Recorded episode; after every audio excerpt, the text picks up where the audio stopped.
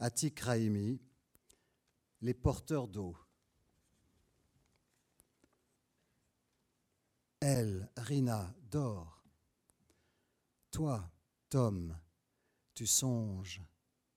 Il faut quitter le lit et partir. Dehors, il pleut. Tu entends le fracas de la pluie battante qui s'écrase contre la fenêtre et avec elle toute envie de quitter le lit et de partir. Tu as froid. Le soleil aussi. L'aube, indécise comme toi, peine à se lever, laissant la chambre sombrer dans un noir absolu. Tu doutes de tes yeux grands ouverts. Que tu les fermes ou non, rien ne change. Quelqu'un a dû éteindre la veilleuse du couloir. Rina? Certainement pas. Sinon, tu t'en serais aperçu. Comme tous les soirs, vous avez laissé la porte de la chambre entr'ouverte pour veiller sur Lola, votre fille somnambule. Rina n'a pas quitté votre lit conjugal. Et toi, tu n'as pas fermé l'œil de la nuit. Inquiétante, cette obscurité aveugle. Elle absorbe tous les repères, t'obligeant à te fier à ta seule mémoire pour retracer le chemin qui te conduira au couloir. Mais ton corps inerte, collé à la couche, abandonne à ton esprit le soin de t'y arracher. Et ton esprit, perdu dans l'ombre de ses propres doutes, erre entre l'éveil et le sommeil. Tu ne sais donc plus si tu rêves ou si tu penses. Ton grand-père, dans son lyrisme inimitable à l'afghane, t'aurait comparé à cet oiseau de minuit qui, un œil ouvert pour veiller, l'autre fermé pour sommeiller, une aile vers le ciel, l'autre vers la terre, ses pattes ficelées à la seule branche maîtresse de l'arbre où est perché son nid, rêve d'un ailleurs. Pour toi, c'est la condition de toute l'humanité. Mais pour ton grand-père, c'était plutôt une performance mystique, une vision archangélique du déchirement entre nos rêves terrestres et la contemplation du ciel. Où avait-il déniché cet oiseau? Dans quelle légende? Dans quel livre? Personne ne saurait le dire. Lui citait un ouvrage, une sorte de recueil de tous les livres perdus de la littérature pachtou. Elle bouge, Rina, retirée vers le bord du lit. Elle se tourne vers toi, comme si elle t'avait entendu ricaner avec ton aïeul, de ses longs cheveux noirs. Noir à défier la noirceur de la pièce, elle effleure ton bras languissant hors de la couverture, et, en te ramenant ainsi auprès d'elle, elle balaye de ta mémoire le titre du livre en langue pachtou auquel ton grand-père se référait à chaque fois qu'il inventait une parabole, comme cet oiseau de minuit perdu dans le royaume des songes, que seul le génie des prophètes peut atteindre pendant Niktariki, la pénombre bénigne. Pas un rêve éveillé, ni une pensée onirique, mais un roya, un songe, source de la vision et de l'inspiration prophétique. Mais le titre du livre, renonce à le retrouver. Tu risquerais de perdre aussi le fil de tes songes. Pire encore, tu finirais par ne plus te rappeler dans quelle langue tu songeais, persan ou français. Et cette faille engloutirait tout ce que tu récitais silencieusement. En oubliant la langue, tu oublieras tes pensées. Reviens à cet oiseau de minuit dans la pénombre bénigne. Bon, tu n'es ni prophète, ni cet oiseau mythique. Tu es seulement hanté par le mystère de la veilleuse éteinte qui t'empêche de quitter le lit. D'habitude, à chaque réveil, à peine ouvres-tu les yeux que sa faible lumière invite ton regard à s'abîmer dans la sérigraphie du tableau de René Magritte, la reproduction interdite, que Rina a fixée sur le mur du couloir juste devant la porte de votre chambre. Quel étrange endroit pour un tableau si mystérieux. Cela dit, pourquoi es-tu étonné? Ce n'est pas la première fois que tu t'aperçois de la bizarrerie de son emplacement. Il est là, à portée de ta vue depuis un certain temps. Rina l'a sans doute accroché ici par fierté, comme un trophée, Après tout, c'est le premier tableau que tu as reproduit sur ce beau tissu de soie lorsque tu as été embauché dans la société Anagramme, et surtout le dernier présent que tu lui as offert à elle. Il n'empêche, lorsque tu le contemples, mille et une choses te traversent l'esprit, chaque matin. Pourtant, le tableau représente une scène facile à imaginer. Un homme, peint de dos, se regarde dans un miroir et ne voit que son dos, dupliquant l'image, simple mais énigmatique et mélancolique.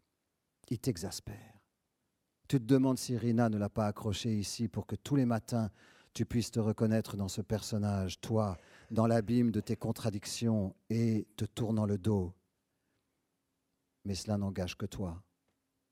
Elle ne t'a jamais rien dit et tu ne lui as jamais posé de questions. L'effet que produit ce tableau sur toi l'emporte et sur les intentions de ta femme et sur ta contrariété. Une étrange sensation qui te projette dans une dimension ni onirique ni mystique, mais dans un monde plus empirique et sensuel, impossible à décrire sinon en passant par une expérience similaire, vécue dans un atelier d'art graphique quand ton regard s'était posé sur cette œuvre pour la première fois, il y a longtemps, fort longtemps. Tu étais alors un jeune réfugié afghan. Après deux ans d'apprentissage de la langue française, l'Agence nationale pour l'emploi t'avait envoyé dans ce petit atelier perdu au fin fond de la banlieue parisienne, tandis que tu rêvais d'étudier dans une école des beaux-arts. Mais, faute de la, connaissance artistique exigée, tu avais dû te contenter de cette formation plus technique que créative.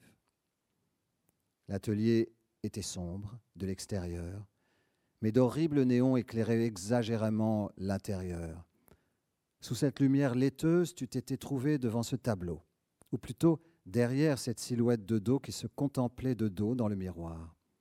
Quelle originalité avais-tu pensé, sans savoir que cette œuvre appartenait depuis un certain temps déjà au cliché de l'histoire de l'art Qu'importe, toi, tu venais de, la découvrir, c'était pour toi original, inédit. Mais pour la première fois, tu avais dû affronter une impression troublante de familiarité. Tu te demandais si tu n'avais pas déjà vu ce tableau, sous le même éclairage blanchâtre, dans la même situation. Où et quand? Tu ne savais le dire alors, pas plus qu'aujourd'hui.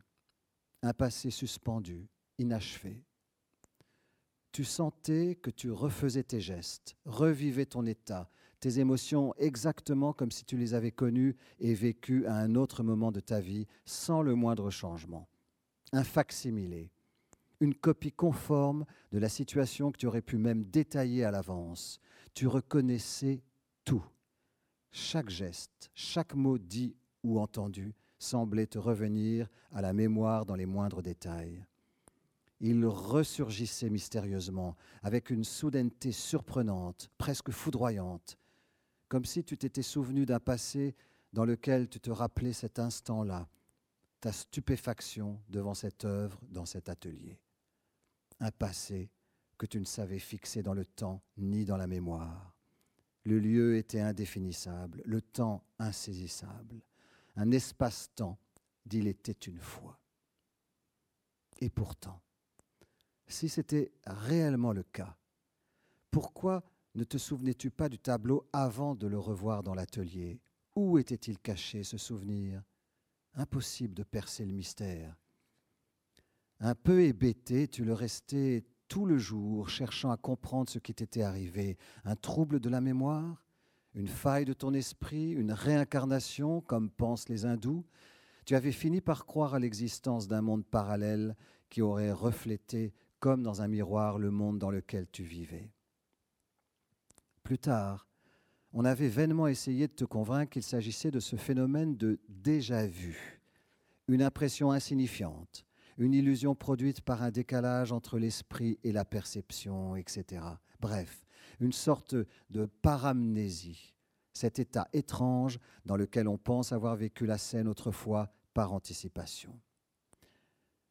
À l'époque, tu ne comprenais pas non seulement tu ne saisissais rien aux mots savants en français, mais aussi ce phénomène, tu ne l'avais jamais vécu, tu n'en avais jamais entendu parler. Il n'existe pas de mot équivalent dans ta langue maternelle. Cela arrive à tout le monde, tu le sais aujourd'hui. Mais chez certains, cette sensation, aussi brève soit-elle, procure un malaise si étrange, si inquiétant et si soudain qu'ils sombrent dans un état confus de panique dont ils ne peuvent se défaire. Mais toi, au contraire, cette sensation de déjà-vu ne t'inquiète pas. Elle t'amuse et te rend la situation familière. Pas de surprise, rien ne fait événement, te semble-t-il, tout n'est que souvenir, le présent tout entier. Tu te sens maître du temps, dans un état d'enchantement et de béatitude, voire de prophétie qui ne serait prêt à mourir pour revivre sa vie, ne serait-ce qu'une fraction de seconde? Qui ne rêve de voyager dans le temps? Et là, cette sensation est à portée de ton esprit, gracieusement, sans effort. Pas comme dans un rêve, non, mais dans la réalité des événements, iket nunc. Rien de fantastique. Voilà ce qui te manquera ce matin, où la veilleuse est éteinte à moins de rester au lit jusqu'au lever du jour. Sinon, tu n'as qu'à sortir du lit, allumer la lampe et contempler le tableau pour qu'il te hante et te poursuive. Debout. N'oublie pas de désactiver le réveil. Elle, Chirine, dort. Lui, Youssef, songe nulle envie de quitter le Sandali, ni de partir. Dehors, il ne pleut ni ne neige, mais tout est transi de froid hivernal. Toute la ville de Kaboul est une glacière. Sa terre ocre comme son ciel d'azur, ses montagnes grises comme sa rivière tarie. Une glacière sèche, ou plutôt une sécheresse glaciale. Aucune nuée d'espoir dans l'horizon, aucune goutte d'eau de joie au sol et aucune force pour s'arracher aux sandalies, même si les braises sont éteintes. Cela fait un certain temps que Youssef est réveillé, réveillé par sa maudite verge qui, depuis presque un an, tous les matins, à l'aube, ne cesse de perturber son sommeil, provoquant en lui une étrange sensation agréable mais angoissante qu'il n'a jamais connue auparavant, même pas à sa puberté. C'est maintenant, à l'âge adulte, qu'il ressent et appréhende ce que c'est que l'érection. Tandis qu'avant, oubliez le passé. Qu'importe s'il souffre davantage aujourd'hui de cette sensation insolite qu'il ne souffrait autrefois de son absence, mais cela, ne l'empêche pas d'y repenser, car il ne comprend pas pourquoi cette bête doit se réveiller tous les matins avant l'appel à la prière de l'aube. Elle se prend pour le muezzin ou quoi? Ou peut-être pour son minaret? Mécréant. Au diable sa verge Elle l'arrache au sommeil, le souille, l'oppresse, le fait blasphémer, l'emplit d'une angoisse qui réveille son asthme, l'empêche aussi de se lever immédiatement pour faire ses ablutions, prier, à chaque fois, il doit attendre que cette damnée chauve-souris s'engourdisse. Et elle s'attarde. Tant pis. Il faut partir en hâte, avant que le moullah ne sorte de chez lui, que les fidèles ou les infidèles ne se trouvent devant le bassin vide de la mosquée pour se livrer aux ablutions. C'est à Youssef de leur apporter de l'eau. Sinon, 99 coups de fouet dans le dos, sur le dos. Il se redresse jette un coup d'œil vers la fenêtre qui, tout en cadrant quelques étoiles sur le fond du ciel d'avant l'aube, découpe la lueur laiteuse de la lune froide pour la projeter sur le corps menu de Chirine, enfoui sous la couette de l'autre côté du sandali. Elle n'est donc pas encore réveillée pour allumer la lampe tempête, puis préparer le petit déjeuner. Irrité, Youssef s'adosse contre le mur. Sous la lumière nacrée, son regard se perd dans les motifs floraux de l'édredon qui couvre le sandali. Longtemps, c'était le rituel du petit déjeuner qui lui donnait envie de se lever. Entendre l'appel à la prière, le cri des corbeaux dans le silence absolu de l'aube hivernale, et le bruit feutré des pas de Chirine quand elle allait chercher le pain chaud dont l'odeur envahissait leur petit logis. Et le parfum du thé, la douceur du fromage cru, mais pas aujourd'hui. Cela fait d'ailleurs un certain temps qu'au réveil, il ne pense plus à l'ambiance du petit matin, au rituel du petit déjeuner, mais au sommeil agité de Chérine. Que rêve-t-elle? De qui rêve-t-elle? À quoi? Une envie mordante l'envahit de pénétrer les songes de la jeune femme. Songe muet au réveil, bavard pendant le sommeil. Certaines nuits, elle hurle, rit, pleure. Elle parle même en hindi, alors qu'elle ne l'a jamais appris. Mais rien de compréhensible pour Youssef, ni d'ailleurs pour personne. Même sa propre famille se plaignait d'elle, la craignait.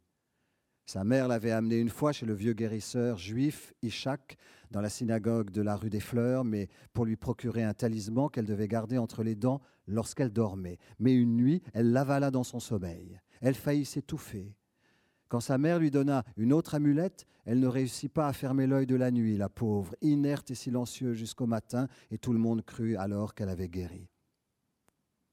Souvent, lorsque Youssef s'endort, ses cris le font sursauter, puis le silence, comme si de rien.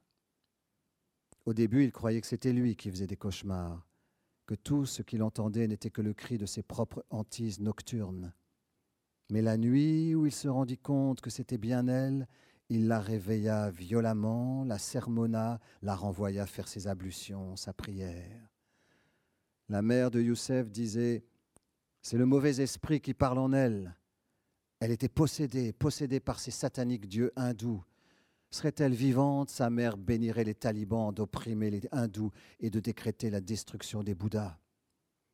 Mais Youssef est prêt à tout pour comprendre ces hurlements en hindi suivis de rires et de plaintes. Cette obsession de percer le mystère des songes de Chirine s'était emparée de lui quand elle avait crié son nom et celui du marchand hindou Lala Bahari pendant plusieurs nuits. Que faisait Lala Bahari dans le rêve de Chirine Il commença alors à soupçonner son seul ami dans le quartier un ami pourtant bienveillant qui le comprenait, un ami à qui il pouvait se confier, pour qui, il y a à peine un an de cela, il avait reçu des coups de fouet parce qu'il lui avait apporté de l'eau avant les autres, les musulmans. Il n'aimait guère et n'aime toujours pas que les talibans le persécutent comme les autres hindous. La Bahari est un homme sage, de bons conseils, et surtout un être reclus comme lui mais entendre les lèvres de Chirine prononcer le nom de cet ami durant son sommeil, cela le déshonore. Sa verge et l'hindou sont devenus les deux démons de ces interminables nuits. La première s'endort maintenant, le deuxième, il le verra tout à l'heure. Et Chirine, dort-elle toujours? Il ne peut rien voir elle a la tête comme tout le corps sous la couverture, sauf sa mèche sauvage. Toujours la même, celle qui dépasse et brille encore plus ce soir à la lueur de la lune. Ondulée, elle ne tient jamais en place, même sous le voile, comme un filet d'eau noire qui cascade sur son œil droit. Une mèche que Youssef détestait avant, sans doute à cause de ce que sa mère disait La mèche d'une femme est une chaîne qui met les hommes, aux, hommes au fer. Mais un jour, en apportant de l'eau dans une des maisons, il entendit le patron, le soufi Hafiz, un poète, fredonner un quatrain que jadis, avant les talibans, tout le monde chantait. La maligne qui ondula ta mèche révoltée, qui endormit tes yeux exaltés, derrière ta demeure, deux grenadiers qui les arrosa, c'est moi, ton jardinier. En rentrant chez lui, il ne cessa d'observer la mèche de Chirine. Puis, il s'y attacha doucement. L'envie de la toucher, de la caresser s'empara de lui sans savoir pourquoi. Un attachement étrange, absurde, se dit-il, en détournant son regard troublé. Pourquoi y penser encore. Ce n'est pas bien. Non, c'est abject. Allez, debout. Sinon, 99 coups de fouet sur le dos.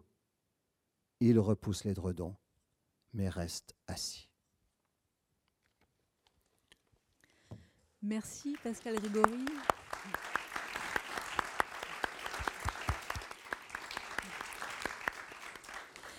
Merci Pascal Grégory pour euh, cette lecture des, deux premiers chapitres euh, des Porteurs d'eau euh, qui vient juste de paraître tout début janvier aux éditions POL. bonsoir Atik Raimi. Bonsoir. Ces Porteurs d'eau est votre sixième roman paru chez POL, après notamment Terre et Cendre, après Le Retour imaginaire ou encore Saint et Sabour, pour lequel vous aviez obtenu le prix Goncourt en 2008. Rappelons que vous êtes né à Kaboul en Afghanistan en 1962, que vous en êtes parti euh, en 1984, vous avez euh, quitté l'Afghanistan pour le Pakistan, et puis ensuite vous êtes arrivé en France, vous avez, obtenu l'asile politique, vous, avez continué vos études à la Sorbonne. vous êtes écrivain, mais aussi cinéaste, hein, puisque vous, avez adapté plusieurs de vos livres, Terre et Cendre et, et Sabour. Et puis vous avez récemment achevé le tournage d'un film adapté euh, du livre de la romancière euh, rwandaise scolastique euh, Mukasonga, Notre-Dame du Nil. Alors, quelques mots pour, pour situer ce roman dont le point de départ, il faut le préciser, est la destruction par les talibans des Bouddhas de, de en Afghanistan le 11 mars 2001, donc six mois avant, avant le 11 septembre et la destruction des, tours jumelles. Et donc ce même jour, euh, on, l'a entendu, euh, euh, la vie de, deux personnages va basculer.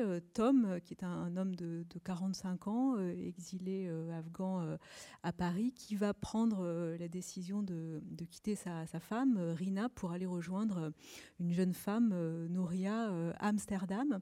Et puis en même temps, cette même journée, à Kaboul, Youssef, un un porteur d'eau euh, est à la fois euh, euh, perturbé par, par ce, régime des, talibans et perturbé par la, beauté de, de Shirin, qui est au fond la femme interdite, hein, puisque c'est la femme de son frère qui, qui est partie, qui est en, exil et, dont, dont, il va s'avouer au, cours du roman qu'il est amoureux. Peut-être commencer par, euh, cette journée euh, particulière. Euh, pourquoi avoir attendu au fond si longtemps, avoir attendu 18 ans pour, écrire sur cette journée du 11 mars 2001 D'accord. Ben, merci. Merci Pascal. D'ailleurs, le film que j'ai tourné au Rwanda, donc c'est avec Pascal, qui a un rôle important dans le film. Une belle expérience avec lui. Euh, revenons, bah, pourquoi Oui, euh, bah, euh, dans tous mes romans, je, prends beaucoup de distance par rapport aux événements que je raconte. Il y a la Terre Cendre, c'était la guerre afghano-soviétique, au début de la guerre, et je l'écris qu'en 96, donc 10 ans, 15 ans après. Et pareil pour les mille maisons du rêve de la terre. Bah écoutez, parce que moi, je ne suis ni historien, ni journaliste. Euh, voilà, euh, j'ai besoin de distance. Je ne peux pas avoir des pensées immédiates sur les événements. Euh, voilà, il me faut beaucoup de temps. Mm. En effet. Euh, vous citez euh, à, la fin du, roman trois faits divers euh, qui, qui, ont visiblement inspiré les personnages de, votre roman.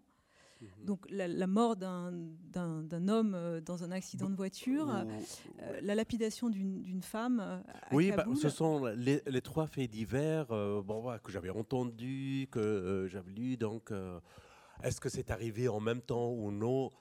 Euh, Je vous dis, euh, mm. de vous à moi, mm. Mm. je n'ai pas beaucoup fait attention à ça. Mais en effet, c'est pourquoi je finis mon roman, mais après la dernière page, j'ai mis les, trois faits divers. Euh, la réalité, c'était ça. Mais mon travail de romancier, c'était autre chose. Donc, je me suis inspiré de ces trois faits divers D'ailleurs, la femme qui est lapidée dans, au stade de Kaboul, donc c'est l'image que tout le monde a vue. Donc, aussi de, voilà, en plus, elle a été condamnée à, l'adultère. Donc voilà. Donc ce sont des choses qui m'ont inspiré, mais je l'ai mis complètement à part. Mm. Et j'ai fait mon roman. J'ai donné à ces, à ces personnages, à Tamim, devenu Tom, Tom. après sa naturalisa- naturalisation ou son empaillement en bon français. Donc, euh, et, et, et, et puis Yosef. Les deux, ils vivent dans une situation particulière. C'est-à-dire, Yosef vit la naissance d'un amour qui ne s'est pas nommé.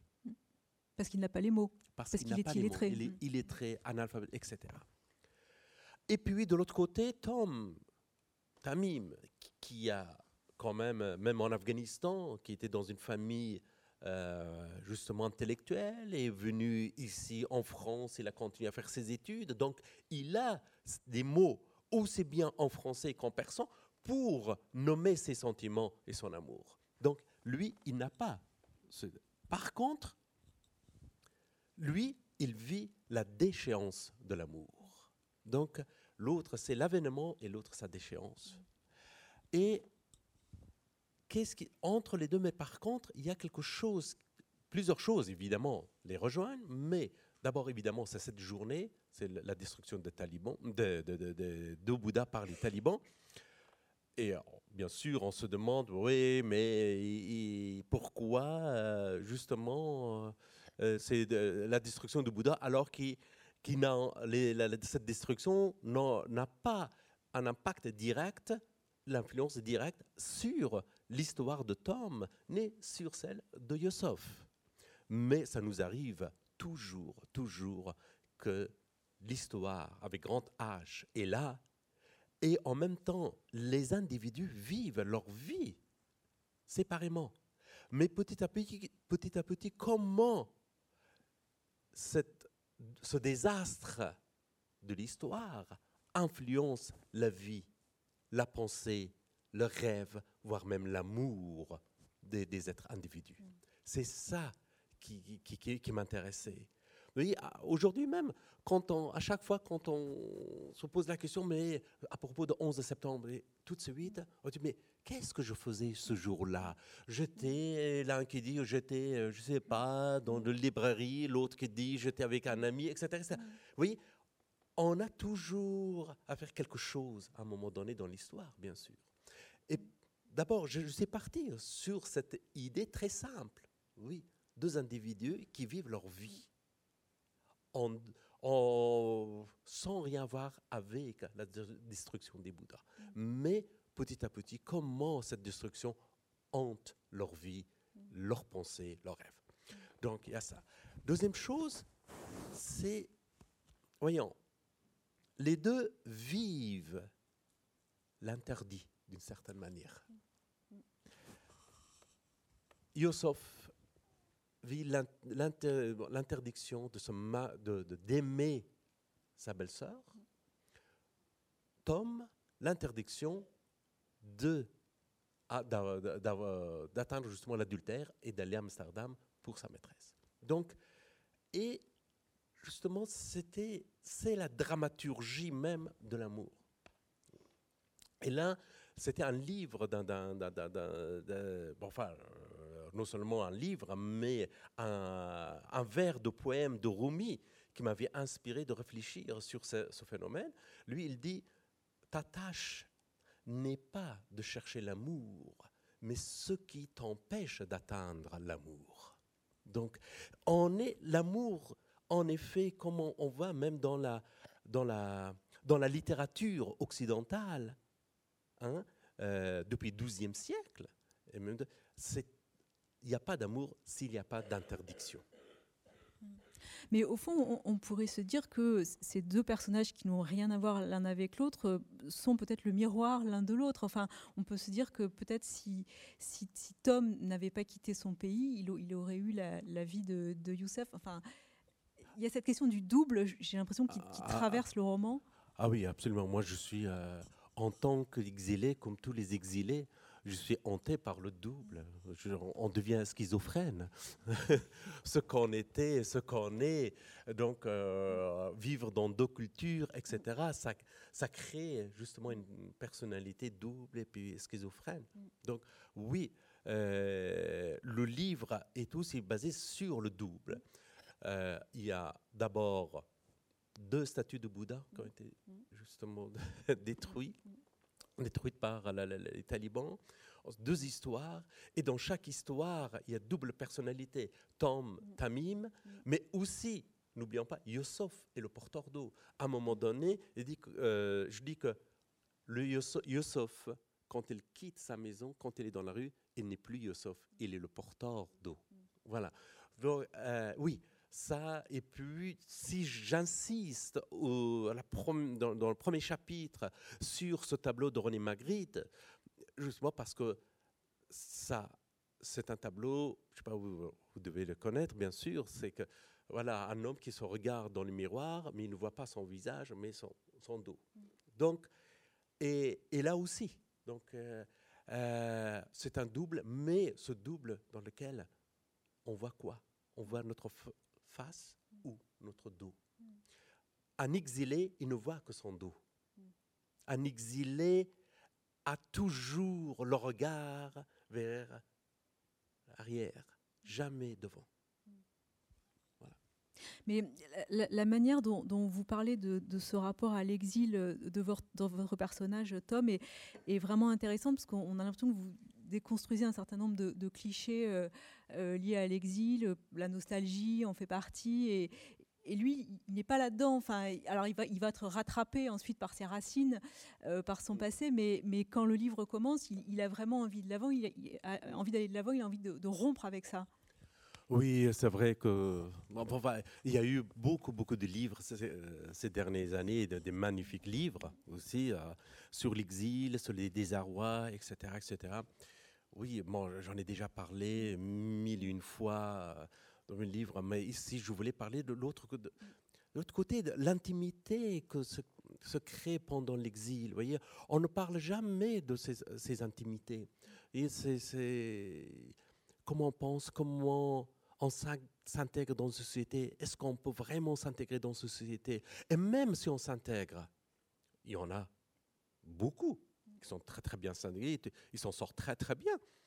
Mais au fond d'eux, il y a toujours quelque chose qui les chatouille. Donc, et c'est ça qui m'intéressait vraiment, des choses qu'on ne peut pas exprimer. Vous voyez, quand on arrive la enfin, à notre époque, mais je crois que aujourd'hui même aussi, c'est valable.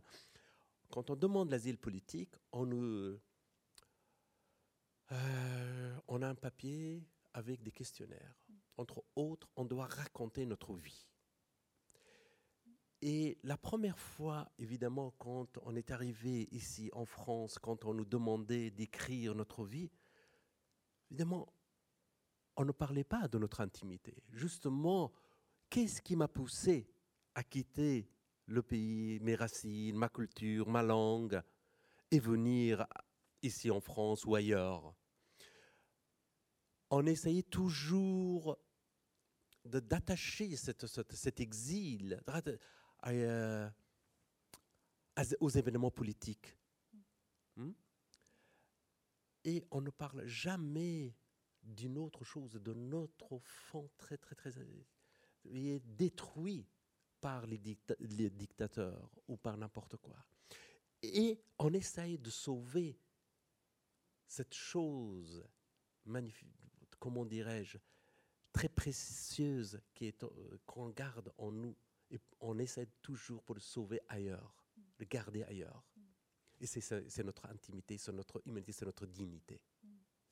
Et puis, euh, ce dont parle le roman aussi, c'est euh, ce que l'exil fait euh, à l'intérieur des familles, à l'intérieur d'une histoire d'amour, hein, puisque euh, Tom euh, Tamim est, marié avec Rina, qui, qui, est, aussi afghane, qui était la meilleure amie de sa sœur, je crois. Enfin, il y a quelque chose de, un lien très très familial.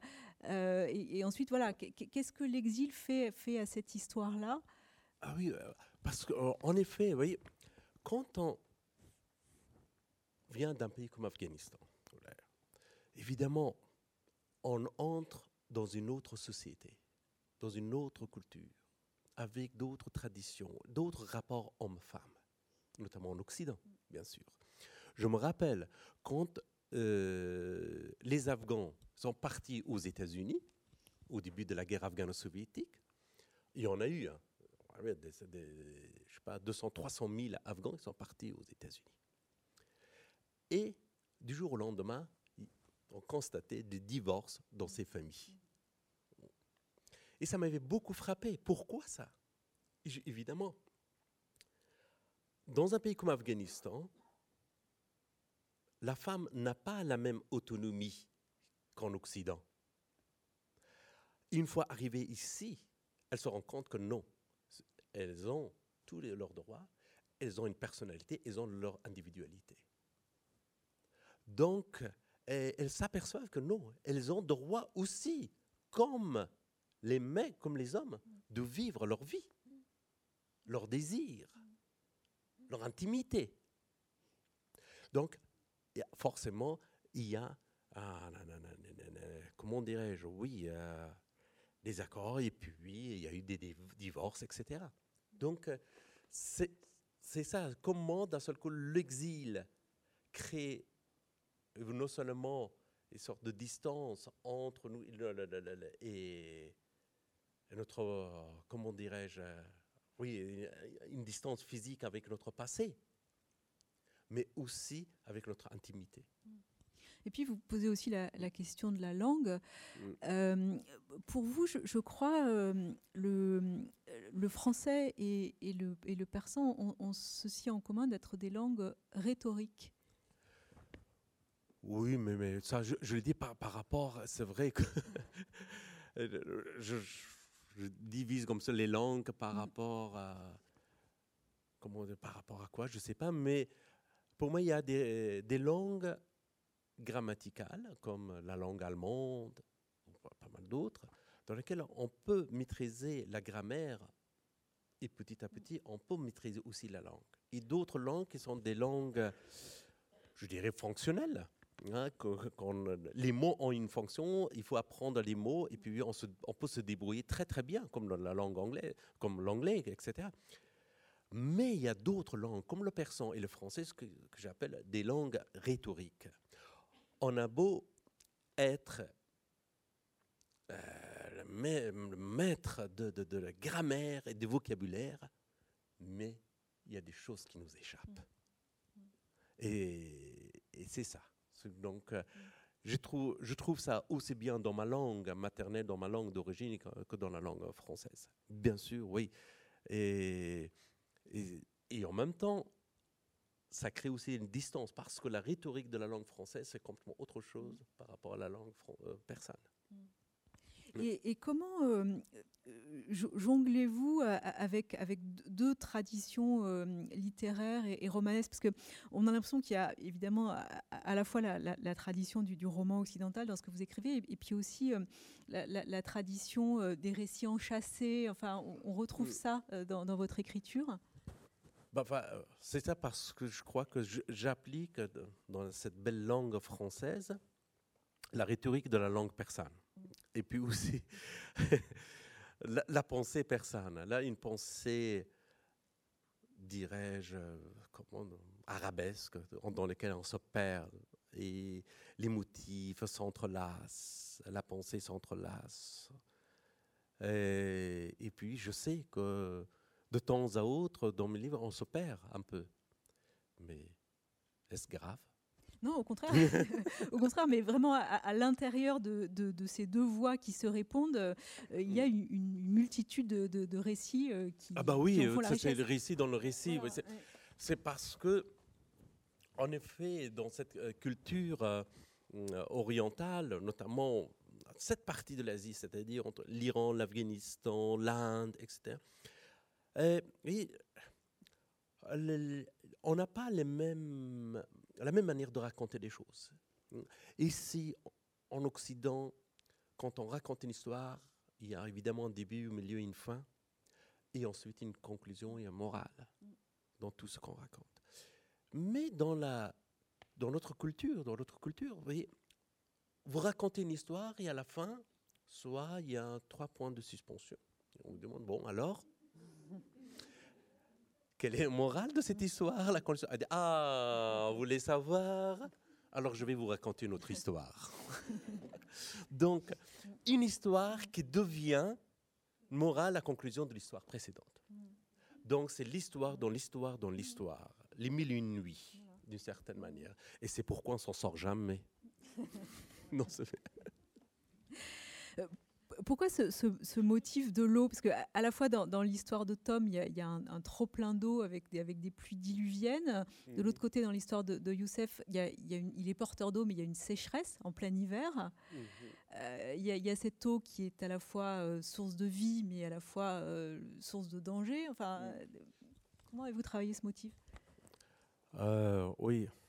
Ben, en plus, on parle aujourd'hui parce qu'il neige ici à Paris. Hein, ça, c'est formidable. Euh, euh, euh, justement, il y avait pendant cinq années de talibans, paraît-il, ont passé des hivers très particuliers, glaciaux, mais sans avoir beaucoup de neige dans le ciel, sur dans les montagnes d'Afghanistan. C'était bizarre. Et je me rappelle euh, quand je suis rentré euh, pour, pour la première fois après 18 ans d'exil, c'était janvier 2002. Hein. C'était en plein hiver, après la chute, quelques mois, après un mois ou deux mois après la chute des talibans, justement avec un ami. Je crois qu'il est, euh, il est présent ici. Ah ben voilà, il est là. Et ça va, valise air. Et étrangement, euh, cette année, il a beaucoup neigé. Il y avait une neige pas possible. Et à partir de ce moment-là, justement, je réfléchissais sur euh, cet état de, euh, météorologique d'Afghanistan. Comment, d'un seul coup, même le ciel abandonnait l'Afghanistan. Il voulait plus couvrir ce pays-là de la neige d'une voilà parce que c'est vrai qu'avec la neige Kaboul et tout le, pays devient tellement beau et même le ciel refusait de rendre beau ce pays. Et après évidemment il, a neigé. C'était c'était ça vraiment cette image que j'avais. Et c'est vrai que le Kaboul sous la neige c'est quelque chose et là dans cette histoire je voulais montrer justement Kaboul sans neige sans neige, et, montrer justement la dureté de ça, et donner une importance à ce porteur d'eau qui découvre, enfin qu'il a, et son père avait découvert une source de l'eau tiède et chaude euh, sous une colline à Kaboul. Donc, qui est d'une certaine manière euh, un temple bouddhiste. Évidemment, cela me permet d'aller au fond de, l'histoire d'Afghanistan. Avant d'être un pays musulman, Afghanistan était un pays bouddhiste, zoroastrien. Et aujourd'hui même, quand on va, euh, quand on voyage en Afghanistan, on s'aperçoit dans pas mal d'endroits des mausolées musulmans. Mais la plupart cachent un temple bouddhiste. D'abord, quand les musulmans sont arrivés en Afghanistan, évidemment, ils ont essayé de couvrir et d'enterrer les temples bouddhistes. Ensuite, même les Anglais, quand ils sont venus, là où ils découvraient un temple bouddhiste, ils mettaient n'importe quoi. Ils disent voilà, ça c'est un lieu sacré musulman, il ne faut pas y toucher, justement pour garder ce lieu bouddhiste. Mais c'est pour cette raison que, que cette destruction euh, des, des, Bouddhas de Bamiyan par, par les talibans est, est, extrêmement euh, éloquente. au fond, c'est couper le pays de, de, ses, de ses, racines et de son passé. Oui, mais euh, ça, c'est, je crois que aussi bien Al-Qaïda qu'aujourd'hui Daesh, et puis bien longtemps l'Arabie saoudite, euh, oui, il, voulait justement dire d'une certaine manière qu'il n'y a pas eu d'art pré-islamique d'abord dans ces pays-là. Ce que leur a donné, c'était l'islam, etc. Euh, voyez, euh, quand on voit à Abu Dhabi le Louvre qui vient de, de, construire, et dedans, ce qui est extraordinaire, ce qui est abominable, dirais-je plutôt, c'est qu'ils ont mis tous les, objets d'art de la civilisation pré-islamique perse, aussi bien qu'en Afghanistan qu'en Iran, sous, le nom de l'art, justement, pré-islamique, sans citer les origines de ces, euh, de ces œuvres. Il y a une sorte de volonté de détruire le passé de ces pays-là. Ce qu'on voit en Syrie, ce qu'on voit ailleurs, malheureusement un personnage euh, de votre roman euh, va, aider euh, Youssef à, prendre conscience et, de son amour pour Chirine mm. et du, passé de, son pays. C'est un, commerçant hindou qui s'appelle Lala Bahari. Hein. Lala Bahari. Voilà. alors, donc, c'est vrai, en Afghanistan, il y avait un quartier où il y avait beaucoup de Sikhs qui étaient venus depuis un certain temps en Afghanistan. Euh, et même l'Afghanistan, comme c'était un pays bouddhiste, donc il y avait aussi quelques bouddhistes qui, vivaient là-bas. Euh, et, mais ce personnage, euh, ce personnage existait réellement dans ma vie. C'était quand en 78, je suis parti en Inde rejoindre mon père qui vivait là-bas, à Delhi. Et il avait engagé un professeur sikh, justement d'origine afghane, qui s'était réfugié là-bas, et qui, don qui donnait des cours euh, d'anglais et de hindi. Et en même temps, il nous enseignait la philosophie, la poésie. J'aimais beaucoup ce personnage. Donc, euh, j'en parle dans mon livre, euh, dans, La balade du calame, et ici, je fais vraiment un personnage. Un personnage euh, extrêmement séduisant, séducteur, charnel. Ah, bah, bah, oui, parce que il est après ce personnage, qu'il était sec, mais après l'assassinat d'Indira Gandhi, la présidente euh, indienne, par un sikh, il s'est converti en bouddhisme. Donc euh, voilà, pour montrer que voilà, tout est possible. Nous aussi. Et il y a ça, et à travers lui, oui, je montre un peu le passé d'Afghanistan, mais aussi une autre conception de l'amour. Depuis un certain temps, je travaille sur ce sujet. Et je vois qu'il il y a toujours deux tendances à l'égard du sexe, à des cases de l'amour, dans le livre, mon personnage, Rospinoza, elle, elle est par contre d'origine juive. Voilà.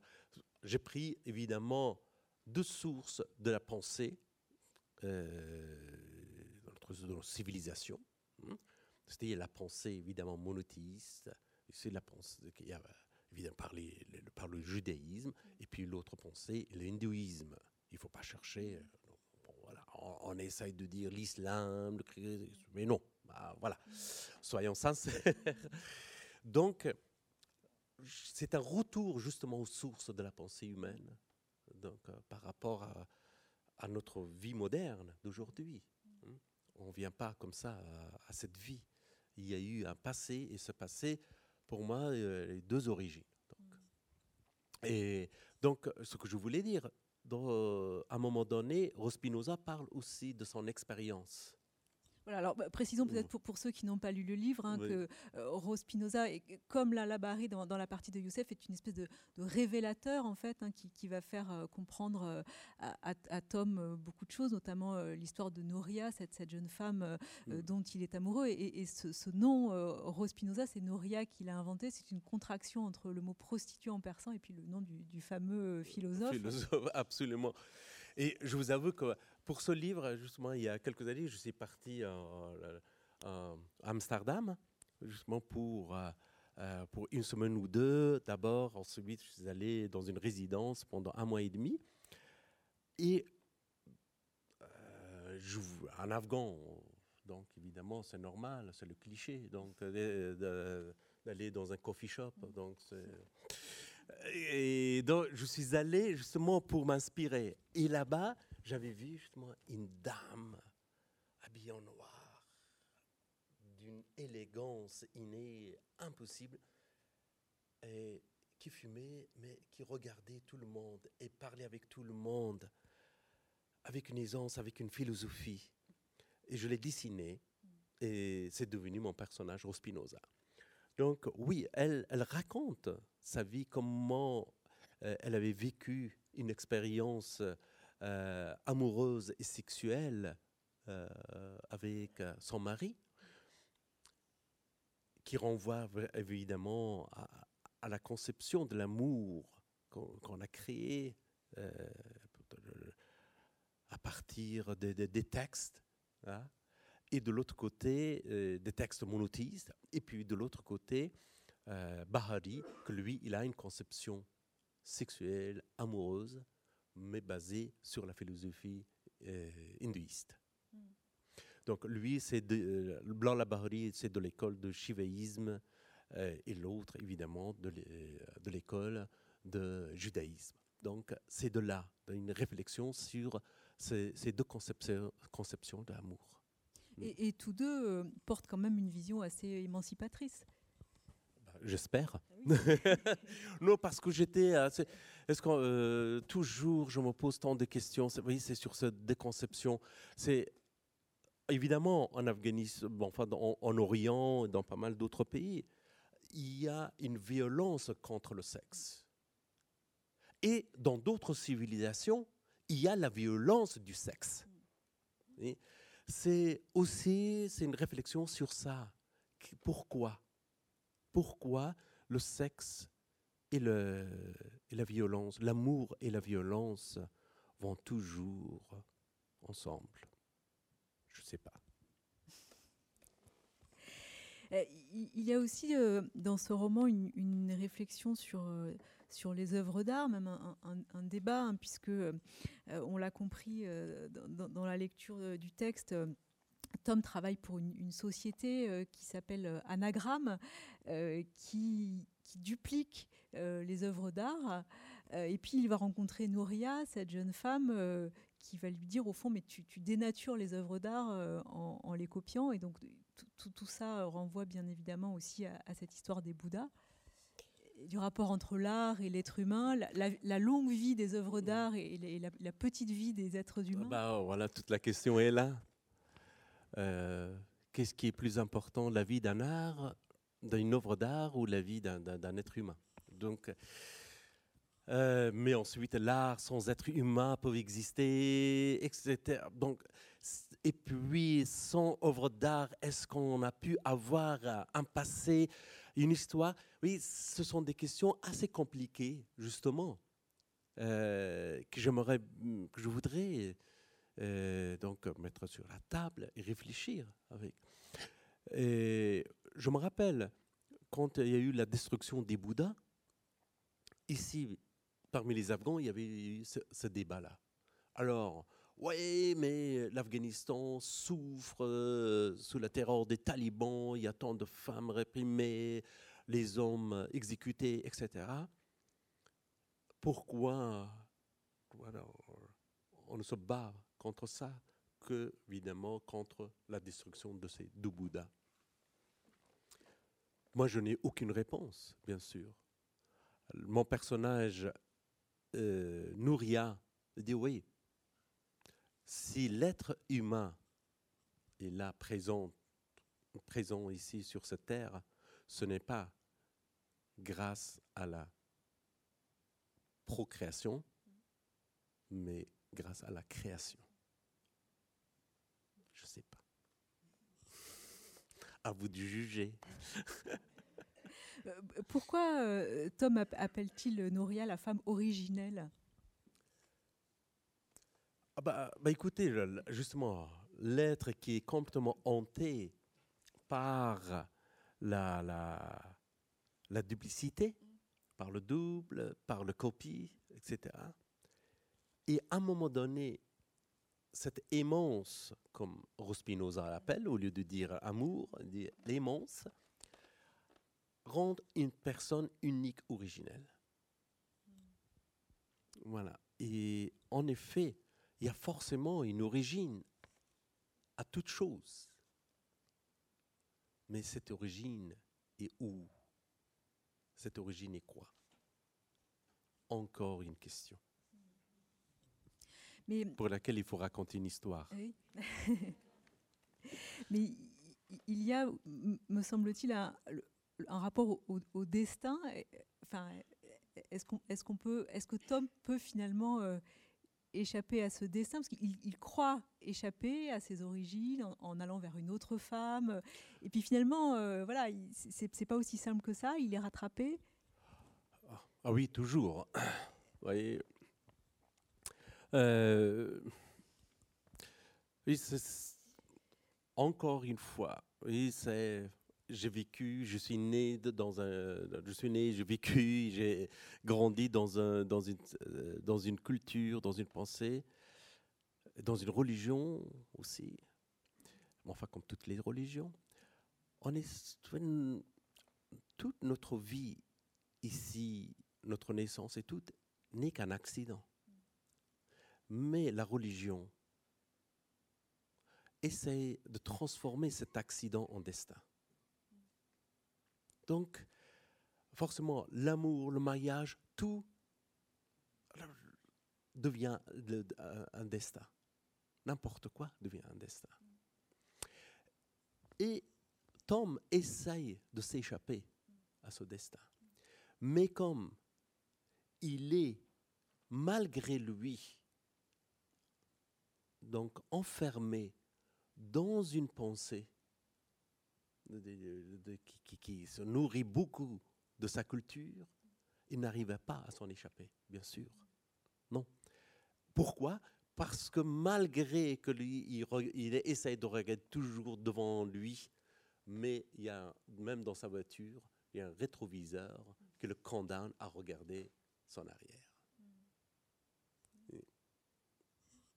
Il y a Borges qui avait dit une chose extraordinaire. Il parlait d'un oiseau qui construit son nid à l'envers et qui vole à l'envers parce qu'il ne soucie pas où il va, mais d'où ce qu'il vient. Et la vie d'un exilé, c'est toujours comme ça. On essaye, on se bat pour aller en avant, mais il y a quelque chose d'autre qui nous tire Et quelle est la, légende des, Bouddhas euh? Ah, ça c'est... Il y a plusieurs légendes. Encore une fois, ça aussi, ça fait partie de ma culture d'origine. Chaque catastrophe, chaque catastrophe historique devient une légende. On le fait parce que on ne veut pas croire à l'accident de l'histoire, aux événements de l'histoire toujours on essaye de donner un destin à des choses, un sort. Dire que voilà, parce que ça a été prévu comme ça. Donc, on transforme tout en mythe et en légende. Donc, l'histoire des deux Bouddhas, évidemment, comme c'était une pensée bouddhiste, donc il fallait, après l'arrivée de l'islam, transformer tout ça en une légende. Mais à un passé culturel. Donc, on a inventé cette histoire qu'en fait, les deux Bouddhas étaient deux êtres amoureux, deux amants, qui étaient chassés par un tyran et se réfugiaient justement dans les montagnes d'Okobaba, au centre d'Afghanistan. Et ensuite, les démurges les transforment en pierre et euh, ces deux, euh, statues pour les rendre éternels. Est-ce que vous, vous souhaitez euh, dire, dire quelques mots sur la, situation de, de l'Afghanistan aujourd'hui? La, situation d'Afghanistan comme la situation du monde, mm. malheureusement. L'Afghanistan fait partie de ce monde et à chaque fois, quand il y a une catastrophe, quand il y a quelque chose qui ne va pas dans ce, monde, dans ce monde, se cristallise et se reflète aussi dans un pays comme Afghanistan. Donc, évidemment, ça va très mal. Il y a toujours des attentats. Les Pakistanais ils sont là pour négocier avec le monde entier, et cela grâce aux talibans qu'ils envoient euh, tout le temps dans le pays pour faire des attentats suicides. De l'autre côté, c'est l'Iran. Et puis l'Arabie saoudite, la Russie, la Chine, les États-Unis, etc., etc. Et puis les seigneurs de guerre, les trafiquants de drogue, et puis les corrompus, les Afghans eux-mêmes, certains, bien sûr. Il y a une, fusion de tout ça, euh, fait que, voilà, il amène l'Afghanistan dans une situation catastrophique. Et l'État euh, ne contrôle pas, pas la majorité du, pays? Bah, il contrôle, par exemple, euh, dans la journée, mais pas le soir, hein, ou puis euh, pendant deux heures, mais pas, pas après. Donc, c'est un pouvoir aléatoire. On va dire ça comme ça. Euh, je, le disais tout à l'heure, euh, vous, avez euh, achevé le, tournage de, votre nouveau film adapté du, roman de, de Scholastic Mukasonga. Peut-être pouvez-vous dire quelques mots de cette expérience rwandaise? La, la, plus grande expérience, d'abord, c'était vraiment découvrir un autre pays, et une autre culture, et me lancer justement à réfléchir en dehors de, de, mes pays, de mon pays d'origine, autre chose, et voir qu'est-ce qui se passe ailleurs, d'où vient la violence. Est-ce qu'ailleurs aussi, à la même violence qu'en Afghanistan ou non Et Rwanda, en effet, c'est un pays où, en l'espace de trois mois, il y a eu un million de génocides, un million de, de Tutsis, quand même, tués. Évidemment, c'est un événement, c'est une catastrophe historique euh, sur laquelle il faut réfléchir. Donc, évidemment, mais donc je suis parti il y a deux ans, la première fois, pour regarder, pour voir, pour sentir ce qui s'est passé. Et j'ai découvert un pays magnifique, un peuple extraordinaire. Et puis, quand j'ai accepté, je suis parti et j'ai eu aussi le bonheur et aussi donc d'être accompagné par des gens magnifiques comme Pascal, qui a accepté de venir et de jouer un rôle important dans, dans le film. Et Pascal, qu'est-ce que tu penses de Rwanda? Du Rwanda et de, cette expérience euh, commune? J'ai beaucoup voyagé depuis longtemps, depuis que je fais ce métier, et je dois dire que le Rwanda, pays très inconnu dans le fond, euh, et pour moi un des plus beaux pays que j'ai que j'ai que j'ai découvert euh, grâce à Attic, et c'est un des plus beaux pays que j'ai vu de ma vie, physiquement, euh, moralement aussi. Évidemment, cette tragédie apporte évidemment beaucoup de choses. À, à tout voyageur qui, arrive là-bas, bien sûr, parce que c'est chargé. Quand on arrive là-bas, c'est tellement chargé de cette tragédie que on est vraiment peu de choses. On se rend compte qu'on est vraiment tout petit là-bas. Et puis il y a aussi une chose qui m'a ému beaucoup au Rwanda, mis à part le travail que nous avons fait ensemble, ce sont les gorilles aussi, car c'est quand même l'origine du monde. Et évidemment, ils sont là, dans ces forêts incroyables. Et là aussi, c'est très émouvant. Et, donc, précisons que vous avez travaillé avec des, comédiens, des comédiens, des comédiennes euh, euh, rwandaises, euh, des techniciens. oui, alors quand je suis allé là-bas, évidemment, la première chose c'était de trouver des, des comédiennes, surtout des jeunes comédiennes, parce que comme tout le livre, ça se passe dans un internat de, de, de, de jeunes filles, donc il me fallait au moins une vingtaine de filles pour jouer, et francophone. Parce qu'après le génocide, il y a eu une rupture avec la francophonie. Bon, maintenant, ça revient, mais pendant longtemps, euh, enfin, depuis, génocide, ils voulaient, les Rwandais voulaient prendre beaucoup de distance par rapport à la France, par rapport à la francophonie. Et on peut les comprendre, bien sûr. Donc, il fallait chercher. Euh, j'ai eu une très bonne directrice euh, de casting qui a trouvé une trentaine de filles. Au début, c'était une cinquantaine, mais ensuite, on est arrivé à une trentaine, pour lesquelles j'ai créé un atelier de formation. Et pendant deux mois, j'ai travaillé avec elles euh, pour en choisir 20 pour mon film. C'était une expérience extraordinaire. J'étais heureux parce que euh, j'étais assisté par ma fille Alice et pour justement de, donner des, de mener cet atelier, de leur donner confiance et puis aussi les techniques, bien sûr. Mm. Et j'espère que le résultat est à la hauteur. Mais c'est Pascal qui peut me dire parce qu'il s'est trouvé justement avec ces jeunes comédiens qui jouaient. Hein oui, j'ai pas joué avec les 20, j'ai joué avec euh, quatre, je crois, non Quatre.